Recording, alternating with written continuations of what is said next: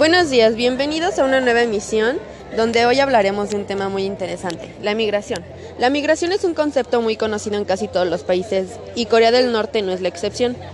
Pero en este país, las razones por las cuales migran son la economía y el escapar de su política, ya que su gobierno restringe a sus ciudadanos de formas muy fuertes. Eh, algo que nos llamó la atención es que cuando los norcoreanos se van de su país a China y estos son regresados, son muy castigados, ya que el salir de su país es un delito muy grave. Hasta pueden llegar a ser ejecutados por eso. Algunas organizaciones de las Naciones Unidas han solicitado a China que detengan las repatriaciones forzadas, ya que son condenados a castigos de muchas formas. El derecho internacional prohíbe el regreso forzado de una persona cuando estos corren el riesgo. Ahora mi compañera Vanessa les explicará un poco más acerca de este tema tan interesante del que estamos hablando. Bueno, la República Popular Democrática de Corea, mejor conocida como Corea del Norte, es un país que forma parte de Asia Oriental. Los flujos migratorios han ido aumentando en Asia debido a las crisis económicas que han sufrido sus pobladores. Una de las principales razones por las que las personas deciden migrar es la diferencia salarial.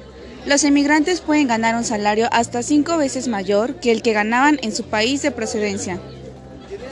Robinson dice que aunque la migración de coreanos hacia el noreste de China se remota al menos de la década de 1880, el surgimiento más reciente de movimientos transfronterizos comenzó a mediados de la década de 1990, pero no alcanzó su máxima hasta 1998.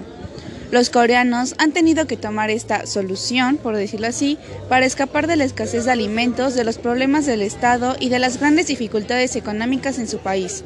Por esta razón, de todas aquellas personas que deciden emigrar, la mayoría lo hace sin documentos o sin autorización para emprender su marcha.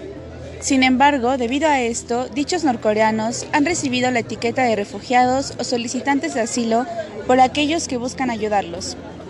De acuerdo a datos demográficos de Corea del Norte, la emigración masculina es superior a la femenina con 57.440 hombres, lo que supone el 51.72% del total, frente a los 53.615 de emigrantes mujeres, que son el 48.27%.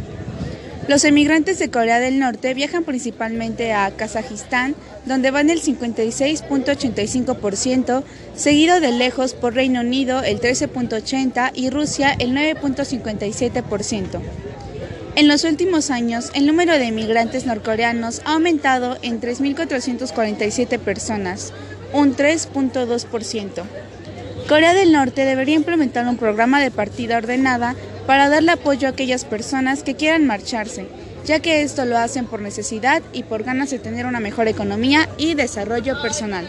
Pero como sabemos, para todo hay alguna solución. Es por eso que la propuesta que vamos a proponer es la siguiente.